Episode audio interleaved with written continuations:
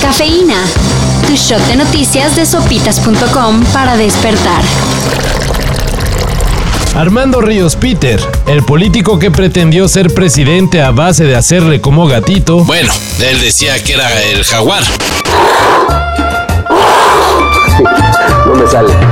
fue designado como rector de la Universidad de las Américas Puebla. En medio de la denuncia por desvíos de más de 700 millones de dólares, El nuevo patronato de la UDLAP nombró al bailador Ríos Peter como rector. Ay, Río Peter se menea, Río Peter se menea, se menea, se menea, se menea, se menea, se menea. ah, ya se la habían creído, Bueno, sí, es verdad. pero La Fundación de la Universidad de las Américas asegura que no es procedente la designación hecha por el nuevo patronato, ya que no se ha cumplido con la normatividad. Todo un relajo que parece que dejará otra vez sin hueso al Macron mexicano. La chelería comparte la calle con puestos de ropa y otros productos del tianguis, incluso el olor a cerveza se mezcla con el de marihuana, tiner y cigarro. Luego de un muy revelador reportaje del Universal, La jefa de gobierno de la CDMX Claudia Sheinbaum anunció que se revisará la operación de chelerías en Tepito y La Lagunilla. Claro que también la gente de Polanco, La Condesa y de otras colonias donde se va a chupar parece que creen que ya se acabó la pandemia. Pero es que las imágenes de Tepis mostraban toda una fiestota con DJ en medio del tianguis. y hasta con strippers. Ah, y del uso de cubrebocas, mejor ni hablamos. hay que acelerar la vacunación. Por cierto, tenemos ahí los datos de vacunación, ¿verdad?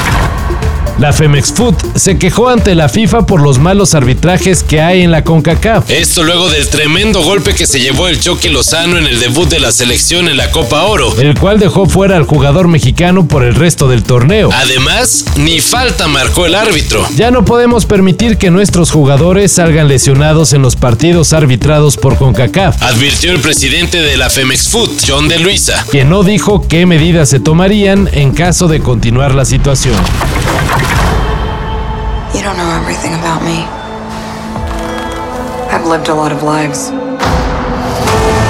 before I was an Avenger. Después de posponerse en varias ocasiones su estreno, Black Widow ya está en salas. Y quién sabe si por buena o porque ya la gente tenía ganas de su dosis de Marvel, Pero la película estelarizada por Scarlett Johansson está rompiendo pronósticos post pandemia al recaudar en su primer fin de semana más de 158 millones de dólares. esto solo en cines, porque en streaming lleva 60 más. Nada cerca de los 580 melones que juntó Spider-Man Far From Home. En su estreno, Pero considerando las condiciones, la taquilla no va nada mal.